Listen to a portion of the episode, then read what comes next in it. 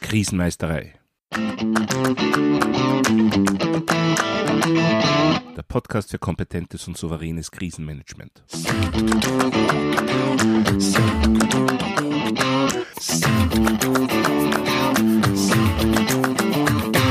Hallo, ich bin Thomas Prinz von krisenmeisterei.at.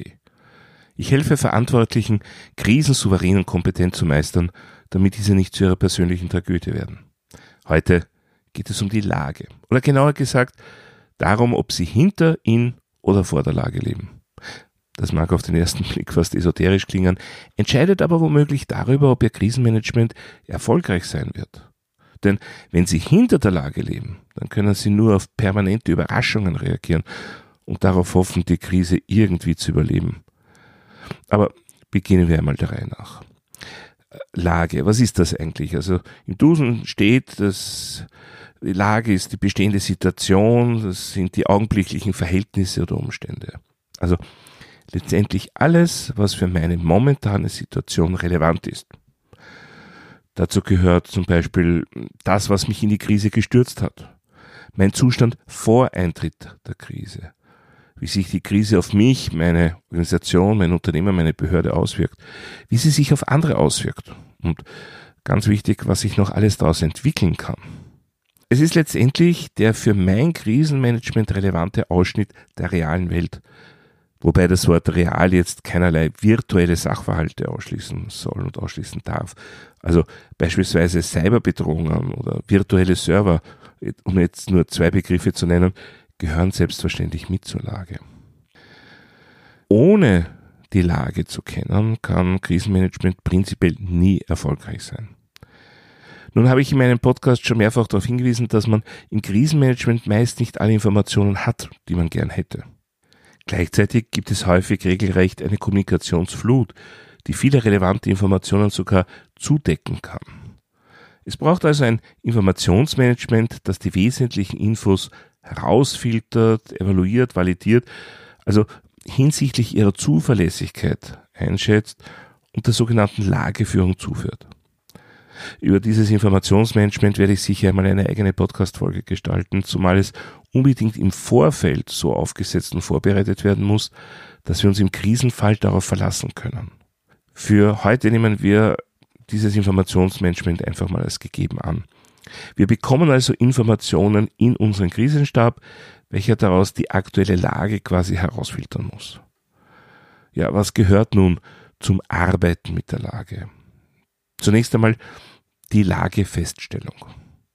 Dazu gehört eben dieses Informationsmanagement, wobei gerade auch die Verknüpfung von Informationen besonders wichtig ist. Also Informationen, die für sich gesehen keine besondere Bedeutung haben, könnten in, in ihrer Kombination mit anderen Informationen für uns aber sehr relevant werden.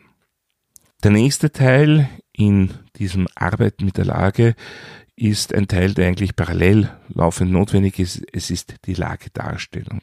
Nicht umsonst sagt man umgangssprachlich, ich muss mir erst ein Bild von einer gewissen Lage machen. Relevante Informationen zu meiner Krisensituation müssen unbedingt visualisiert werden. Ja, Im einfachsten Fall ist das eine Landkarte mit eingezeichneten Schadenstellen.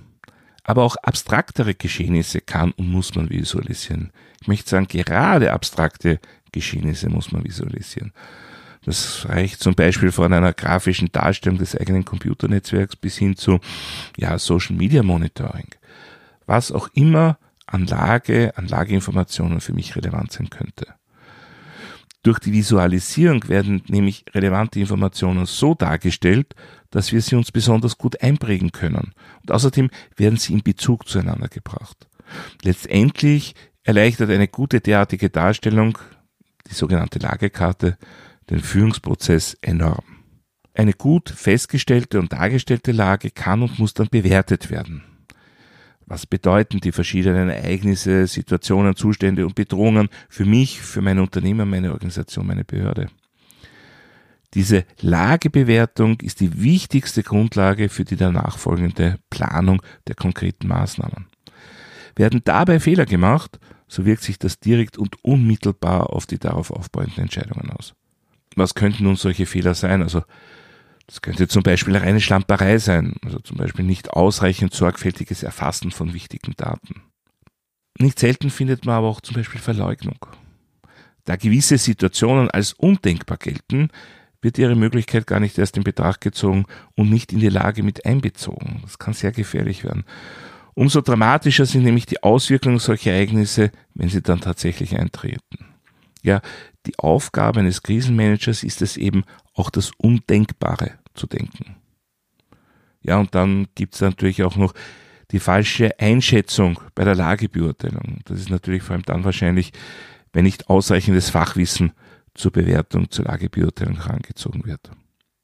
Ja, das Ziel des Arbeitens mit der Lage ist ein möglichst hohes Lagebewusstsein, auch Situationsbewusstsein oder Situation Awareness genannt, zu erreichen, herbeizuführen. Die Wissenschaftlerin Maika Ensley definiert den Prozess dorthin so. Die Objekte in der Umgebung werden wahrgenommen, ihre Bedeutung wird verstanden, die Veränderungen in der Umgebung und der zukünftige Zustand der Objekte werden zutreffend für eine ausreichende Zeitspanne vorhergesagt. Das wäre also auch dieser gesamte Prozess der Lagefeststellung, Lagebeurteilung, Lagebewertung. Danach folgen dann eben die Prozesse Entscheidung, Ausführungsplanung und Handlung. Das Lagebewusstsein ist also das zentrale Element für ein Krisenmanagement, in dem gute Entscheidungen getroffen werden. Welche Eigenschaften tragen nun dazu bei, dass Krisenmanagement-Teams ein besonders gutes Lagebewusstsein entwickeln können? Da sagt uns die Literatur, es ist einmal ganz wichtig die Erfahrung, dann ausgebildete kognitive Fähigkeiten und hohe Geschwindigkeit und Genauigkeit der Wahrnehmung. Also neben einer gewissen Disposition, vor allem Ausbildung, Training und Übung. Was hat es nun mit dem Leben hinter, in oder vor der Lage zu tun? Beginnen wir mit dem in der Lage leben. Also mit in der Lage leben bezeichnet man den Zustand eines extremen, extrem guten Lagebewusstseins. Jemand, der in der Lage lebt, hat ein genaues Lagebild vor Augen, idealerweise in Form einer Lagekarte, aber auch vor dem eigenen geistigen Auge. Dadurch werden sämtliche mentale Kapazitäten, also kurz gesagt linke und rechte Hirnhälfte, optimal genutzt. Jemand, der in der Lage lebt, weiß genau, welche Ressourcen für die Krisenbewältigung eingesetzt werden bzw. eingesetzt werden könnten. Und zwar sowohl qualitativ, also hinsichtlich der Kompetenzen, hinsichtlich der möglichen Auswirkungen, als auch quantitativ, also wie viel an Ressourcen habe ich bereits eingesetzt, wie viel habe ich zur Verfügung.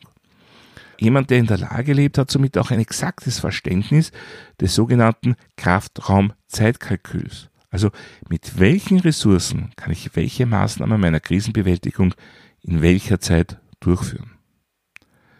Dieses in der Lage leben ist also auch eine wesentliche Voraussetzung dafür, dass die wichtigen Führungsgrundsätze, die ich in Folge 10 dieses Podcasts bereits vorgestellt habe, auch berücksichtigt werden können. Lebt mein Krisenmanager bzw. mein Krisenstab nicht in der Lage, so kann das verschiedene Auswirkungen haben. So können sehr schnell bekannte Details übersehen werden, was unter Umständen zu falschen Entscheidungen führt. Eine andere Auswirkung wäre, dass man laufend von Lageänderungen überrascht wird, wenn man diese eben nicht antizipieren konnte. Was uns nun zum gefürchteten Hinter der Lage leben bringt. Mit diesem Hinter der Lage sein bezeichnet man einen Zustand, in dem man permanent ausschließlich reaktiv tätig wird. Grund dafür ist, dass es im Rahmen der Lagebeurteilung keine oder keine ausreichend genaue Vorhersagen über die weitere Entwicklung gibt. Ursachen dafür können sein, zum Beispiel zu wenig Fachwissen. Die laufenden Entwicklungen können also nicht richtig eingeschätzt werden, weil das Wissen, das notwendige Wissen dafür fehlt. Dann eine unzureichende Lageerfassung. Wichtige Informationen stehen einfach nicht zur Verfügung oder werden nicht erfasst. Ja, vor allem natürlich zu wenig Vorbereitung. Zu wenig Vorbereitung führt auch wieder zu zu wenig Fachwissen, also zu wenig Ausbildung und Training der Krisenmanagementverantwortlichen beispielsweise. Oder ein mangelndes Hinzuziehen von Experten im Vorfeld, sodass diese im Krisenfall einfach nicht zur Verfügung stehen. Dann, wenn mein Team zu wenig Erfahrung im Umgang mit Krisenlagen hat, dann wird es auch sehr schwierig sein, wirklich in der Lage zu leben. Und natürlich unzureichende Vorbereitung des Informationsmanagements, das wir im Krisenfall brauchen das Resultat von diesem hinter der Lage sein. Ein derartiges Team wird laufend von Lageänderungen überrascht, weil die entsprechende Vorauseinschätzung fehlt. Darüber hinaus müssen die Reaktionen auf diese überraschenden Lageänderungen womöglich auch erst erarbeitet und installiert werden. Man verliert also permanent Zeit und handelt rein reaktiv. Überspitzt formuliert, man ist extrem beschäftigt, während man eigentlich nur abwartet, ob man die Krise übersteht.